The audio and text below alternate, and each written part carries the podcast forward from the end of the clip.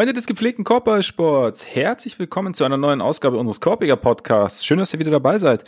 Wir haben irgendwie so ein bisschen unseren Rhythmus verloren. Ich meine, die Finals, da war es klar, weil da hat die, wir haben bei der NBA angefragt, ob wir halt einfach immer Dienstag auf Mittwoch spielen können. Gab keine Antwort. Und jetzt richten sich die Trades und Sperren etc. richten sich auch nicht nach unserer Timeline. Deshalb müssen wir uns heute an einem Montag zusammensetzen. Denn letzte Woche noch angekündigt, dass es passieren könnte und jetzt ist es passiert. Bradley Beal wechselt. Er hat seine No-Trade-Clause geliftet für ein ganz bestimmtes Team und Ole und ich waren gerade äh, schon im Hintergrund sozusagen, hinter der Bühne, waren wir uns schon einig, Stichwort interessant, da werden wir gleich näher drauf eingehen. Und äh, für all diejenigen, die neu dabei sind, ne, mit, mit Ole meine ich natürlich den auch heute wieder absolut, trotz all der Meldungen des Wochenendes, unerschütterlichen. Ole Frags. Genau den. Mein Name ist Max Marbeiter. Ja, und Ole, wie gesagt, wir hatten ja irgendwie damit gerechnet, dass ein Bierdeal, ah, da ist er wieder, durchgeht. Jetzt ist er durchgegangen und er geht zu den Suns. Über die hatten wir letzte Woche nicht gesprochen. Es gab ja dann Gerüchte und ich habe schon, als die Gerüchte aufkamen, dachte ich mir so, mm, warum? Oder wie? Finde es nicht, dass es, dass es absolut obvious ist, nachdem wir gesehen haben, dass sie in den Playoffs absolut daran gescheitert sind, dass sie einfach kein Scoring vom Flügel aus hatten. Ich meine, sonst hat ja alles gepasst, aber das hat halt einfach gefehlt. Und ja. das ist ja eigentlich quasi das, das logische Ziel für ja. jemanden wie, wie Brad, Bradley Beal. Genau, genau. Das war, war für mich auch ich, noch ein, ein Wingscorer, der auch gern mal äh, innerhalb der Dreierlinie scored, dachte ich, das ist eigentlich genau das, was sie brauchen können. Ja. Nee, es ist, äh, also es war tatsächlich nicht unbedingt das Team, was ich auf der Bingo-Karte hatte, aber äh, ich glaube, das ist für mich auch jetzt nochmal wieder so die Lektion. Man sollte einfach New Owner Syndrom nie unterschätzen. Es spielt halt einfach eine Rolle. Ich habe ja also neulich auch schon mal, als wir über die Suns gesprochen haben, gesagt so, ich weiß noch nicht, ob ich Matt Ishbia gut finde oder schlecht finde und habe so das Gefühl, die die US-Medien sehen den alle total wohlwollend weil der irgendwie, ah, oh, der hat die Basketball-Vergangenheit, das ist so ein junger Typ, der ist bestimmt auch sehr zuvorkommend und nett im Umgang und was, was weiß ich.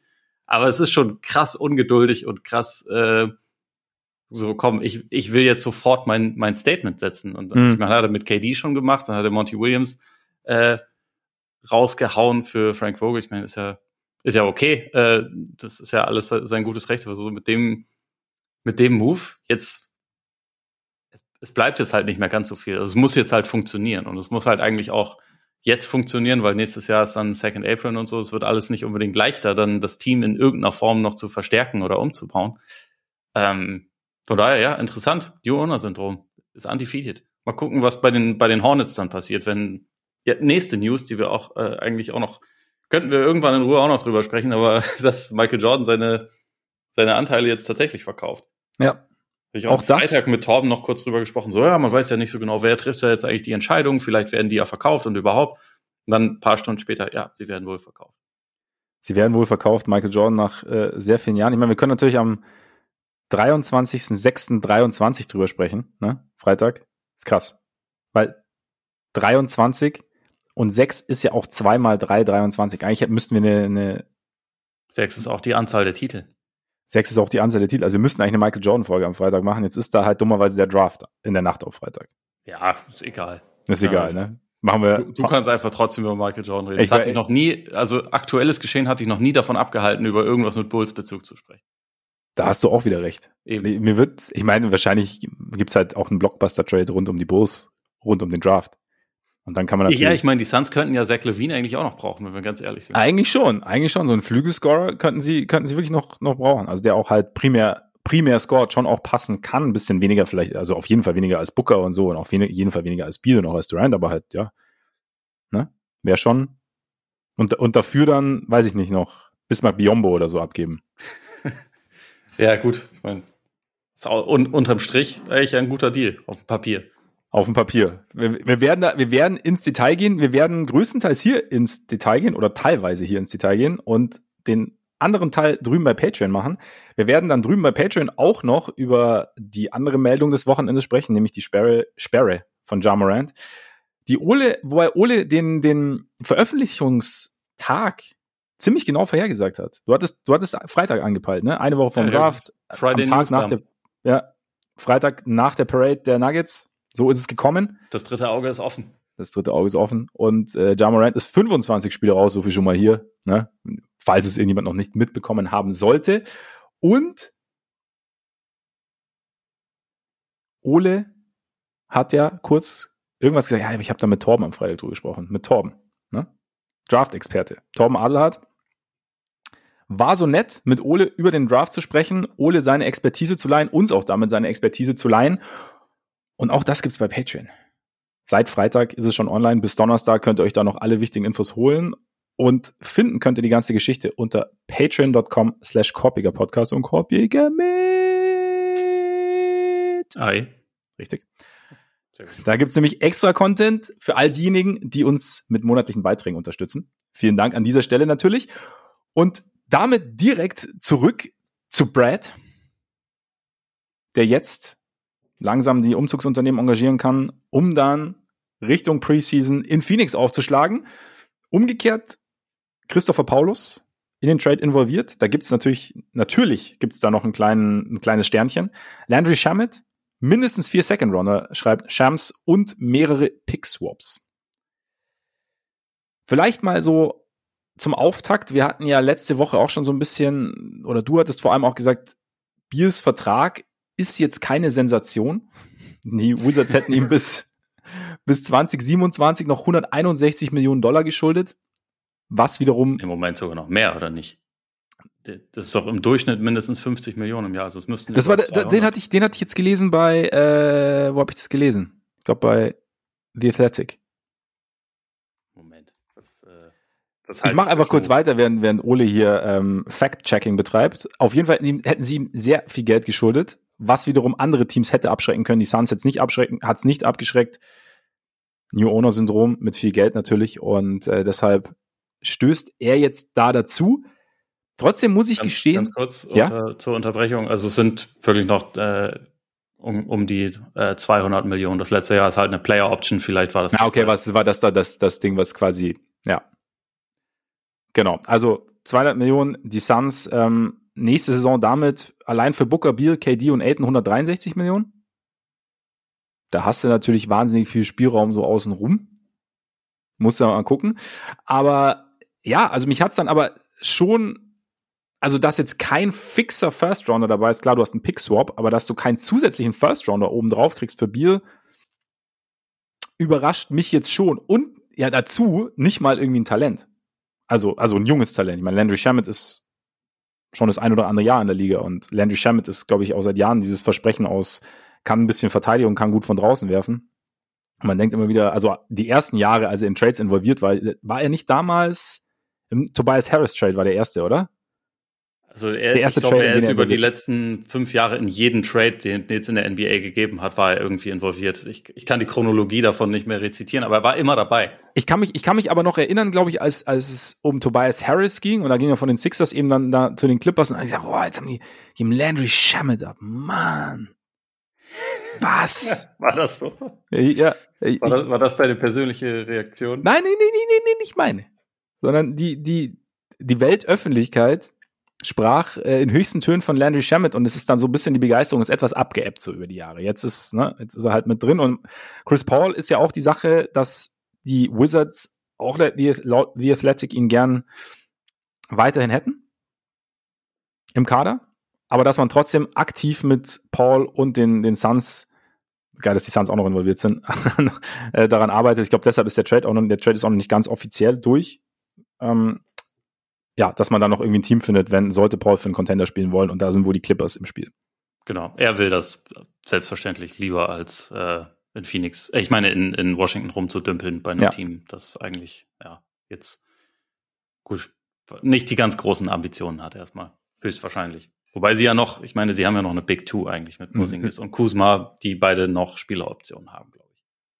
Ja, und ich denke mal, dass diverse Teams jetzt genau in, vor allem in die Richtung von Kusma blicken werden, so nach den letzten ein, zwei Jahren und gucken werden, ob da noch irgendwas möglich sein könnte. Ja, der wird, der wird auf die Option verzichten. Also das, das hat er eigentlich auch schon mehr oder weniger, äh, ja. also glaube ich nicht ganz offen gesagt, aber es ist eigentlich relativ klar, dass er das machen wird und dann ja, zumal sein Wert halt, irgendwo anders ja. hingehen wird.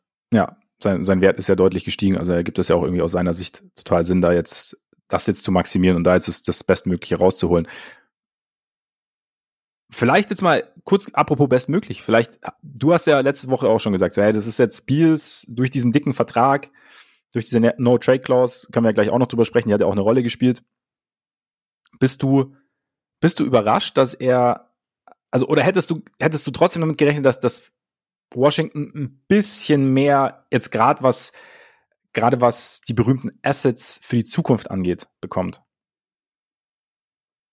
Ja, ich fand es ein bisschen, bisschen schwer einzuschätzen, einfach wirklich, weil es aufgrund dieser, aufgrund der No-Trade-Klausel, aufgrund des Vertrags irgendwie nicht den, den ganz großen Markt hätte geben können. Ich habe aber, also ich persönlich dachte über die letzten Tage, es wird Miami. Einfach, ja. wo vielleicht dann auch nicht mit hier, wir haben zwölf Erstrunden-Picks und 38 Pick-Swaps und alles, was ihr sonst noch haben wollt, aber wir hätten zum Beispiel Tyler Hero.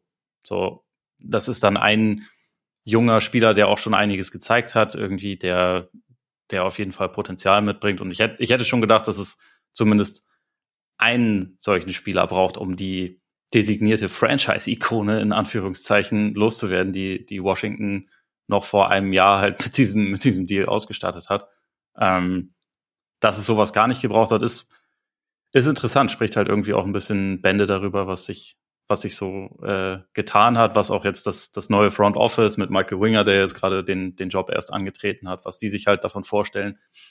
Und da war es ja klar, wenn du halt einen kompletten Rebuild einleiten willst, dann, dann musst du den Deal halt einfach loswerden. Und dann war es für sie vielleicht interessanter oder reizvoller zu sagen, dann ähm, fangen wir auch wirklich einigermaßen bei Null an, sozusagen, äh, und, und gucken, was wir aufbauen und, und äh, können dann auch darauf verzichten, dass jetzt ein ein Blue-Chip-Talent, wie, wie man das immer so schön nennt, irgendwie zurückkommt. Wobei, also kann man jetzt auch drüber streiten, ob, ob Tyler Hero ein Blue-Chip-Talent ist, aber einfach jemand, bei dem man schon irgendwie von offensichtlichem Potenzial sprechen kann, weil das ist hier jetzt einfach überhaupt nicht der Fall. Vielleicht bekommen sie da noch irgendwie was Zusätzliches raus, wenn halt jetzt die Clippers involviert werden.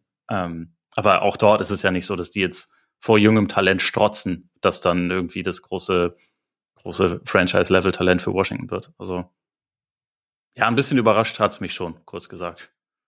Ich finde halt, also das mit, mit dem jungen Talent ist ja das eine. Ich meine, dadurch, dass Biel natürlich zu einem mehr oder weniger Contender wollte und eben diese No-Trade-Clause hatte, das sind ja meistens die Teams, bei denen jetzt, ja, mit vielleicht Abstrichen von Jonathan Kuminga jetzt nicht die ganz großen Versprechen an die Zukunft schon rumlaufen, aber zumindest halt Picks, also einfach um die, um halt, wie es OKC zum Beispiel gemacht hat, um halt so ein bisschen die, die eigene Pick-Armada so ein bisschen aufzuladen und dann eventuell mal in den, ja, Möglichkeiten zu haben, zukünftige Trades einzufädeln, etc. Und da Material zu haben, das, das hat mich jetzt schon gewundert, dass da, dass da wirklich gar nichts ging. Und ich meine, gut, Pickswaps, man weiß noch nicht genau, wann die, also, oder ich habe zumindest noch nichts gelesen, für welche Jahre die dann gelten. Und da kann man natürlich dann denken, okay, Phoenix, der Kevin ist nicht mehr der Jüngste, der Bradley, weiß Washington auch, spielt nicht, nicht zwingend jedes Jahr eine Saison durch. Und trotzdem, ich meine, so, Aiton ist halt immer noch das große Fragezeichen, auch nach letztem Jahr, was sie da machen, ob da noch was passiert, da sprechen wir später noch drüber. Aber grundsätzlich, ich meine, die Suns sind kein ganz altes Team, es ist Durant, ich weiß es nicht, die Pixhops könnten, könnten schon ihren Wert haben, aber ich meine, die, die No-Trade-Clause war ja ein Riesending, weil ich glaube, Teil der Meldung war ja auch, dass die Suns das Team waren, zu dem Bill dann am Ende wollte.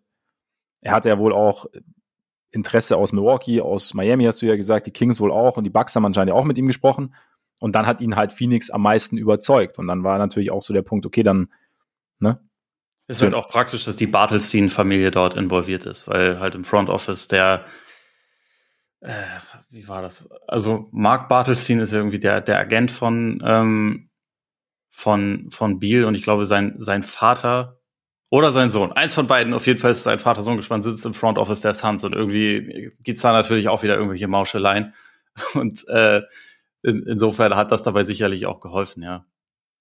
Es ist schon wieder zu verwebt alles. Ja, aber also ich meine, Oder. Man, man kann das jetzt, finde ich, auch dann nicht nur darauf schieben, weil, also wenn's so, Washington hätte ja auch sagen können, okay, dann machen wir halt keinen Trade, dann bleibst du halt bei uns. Das wollten sie halt nicht. Ich glaube, da, also, ne? Eben. aber, aber, aber es war jetzt auch nicht so, glaube ich, dass, dass die, dass das Beal Camp das so zu 100 Prozent diktieren konnte. Die haben da sicherlich ihren Input gehabt und die haben das schon, die haben das schon irgendwie mitgeprägt, diese Entscheidung. Aber Washington hätte auch an einem gewissen Punkt sagen können, okay, Keule, das ist uns jetzt vielleicht doch ein bisschen zu blöd. dann warten wir noch ein bisschen ab und gucken, ob halt irgendjemand äh, vielleicht dann irgendwann noch ein bisschen nervöser wird, also von mir aus auch die Suns, äh, und ob da noch ein bisschen mehr geht. An, an sich wäre das ja, wäre das ja auch möglich gewesen. Aber Schon? wollten sie nicht. Spricht ja auch Ja. dafür, dass, dass Washington halt einfach andere Prioritäten hat. Was ich okay finde. Schon, ich meine, aber du, es sagt wahrscheinlich, die, wir wissen ja nicht, wie die anderen Angebote jetzt aussahen. Und nochmal, der Vertrag ist halt einfach schlecht und damit wahrscheinlich ist es jetzt nicht so, dass, dass sie die, die Frage ist ja auch, was, was, was die Wizards zum Beispiel von Tyler Hero halten. Also ob sie jetzt sagen, okay, das ist jetzt der, das ist jetzt ein Teil quasi oder ein Spieler, den wir, mit dem wir unsere Zukunft irgendwie sehen können oder im Endeffekt brauchen wir ihn jetzt auch nicht zwingend und dann bist du ja irgendwie, ja, dann deshalb dann zu sagen, und ich glaube, das ist halt einfach ein Punkt, wir, wir zögern die ganze Geschichte nochmal raus. Natürlich kann sein, dass du dann vielleicht noch ein bisschen hier links, rechts noch ein bisschen mehr rauspresst, aber trotzdem hast du halt nicht die große Planungssicherheit. Und gerade wenn jetzt ein neues Front Office da ist und sagt, okay, das ist jetzt unsere Richtung, nämlich wir wollen im Prinzip neu aufbauen, dann zu warten, zu warten, zu warten, kann sich teilweise lohnen, kann aber auch sein, dass du dann irgendwie, ja, halt die Durchführung deines Plans irgendwie aufschieben musst und dann dadurch halt irgendwie Zeit verlierst und dann vielleicht mehr verlierst, als du am Ende gewinnst oder zumindest zu dem Schluss kommst, dass es so sein kann. Weil ich meine, wie gesagt, ich glaube, es gibt da halt auch keinen, man muss das jetzt genau so machen oder man muss das jetzt genau so machen, wie so oft im Leben. Kleiner Ausflug in die Philosophie. Ähm, es gibt halt Entscheidungen und dann kommt eine Konsequenz und jetzt ist es halt so und dann gleichzeitig glaube ich schon, also ja, wenn es halt, wenn Bier sagt, nee, aber nach Miami gehe ich nicht oder nach Milwaukee gehe ich nicht, schade eigentlich, ähm, oder nach Sacramento gehe ich nicht, dann gut. Und das Angebot der Suns ist da, ist vielleicht minimal schlechter und dann sagst du halt, okay, vielleicht, wie gesagt, wir wissen es ja nicht, aber dann, dann nehmen wir es an und ziehen die Geschichte durch und haben jetzt nicht noch die ganze Zeit irgendwie dieses Ding, müssen uns auch gar nicht damit befassen. Das ist ja auch ein Ding. Also du hast halt dann, okay, du kannst dann deinen Fokus dann drauf legen, was machen. Man kann auch parallel mehrere Sachen machen, ich weiß. Ne? Ist ja auch. Wir haben ganz andere Probleme als. Ne? Ja, wir haben viele Probleme. Wir können, müssen uns am besten parallel mit dem beschäftigen. Ne? So, ähm, Vor allem die Wizards. vor allem die Wizards. Und aber wenn dann halt ein großes vom Tisch ist, ist es ja, schadet es ja auch nicht, nicht zwingend. Wie das Ganze sportlich aussieht. Es sei denn, du hast noch irgendwas zu den Implikationen.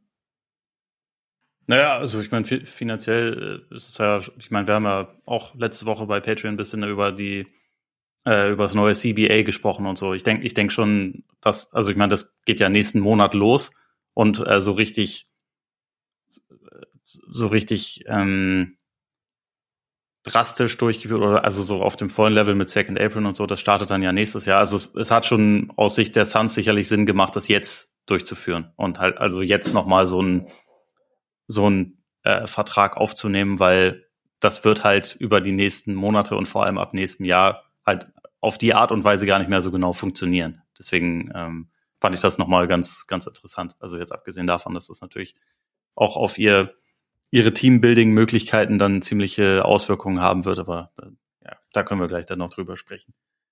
Da können wir gleich noch drüber sprechen. Aber geht es jetzt, genau, du kannst quasi jetzt noch, noch schnell äh, einsammeln Picks, äh, nicht Picks, sondern Spieler und dann heißt, oh, schade. Ja, also du kannst zum Beispiel halt keine, also über, die, über diesem Second Apron kannst du halt schwer dann noch äh, Trades durchführen, Ja, wo du genau. mehr Gehalt auf. Aber genau, nee, aber ich meine, jetzt, jetzt da dieses, dieses neue CBA noch nicht, noch nicht in Kraft getreten ist. ja, Kannst genau. Jetzt, jetzt, genau. jetzt äh, gibt's diese Regeln ja noch nicht. Ja. Also jetzt gerade gelten noch die alten Regeln. Ja. Glück gehabt, Matt. Ja. Und Glück gehabt all diejenigen, die uns schon bei Patreon unterstützen, weil alles, was jetzt kommt, noch zum Thema Bradley Beal, Suns, Washington Wizards, Jamorant, gibt's bei Patreon. Für all diejenigen, die nicht mitkommen wollen, können, vielen Dank für eure Aufmerksamkeit und bis bald hoffentlich. Reingepiest. Reingepiest.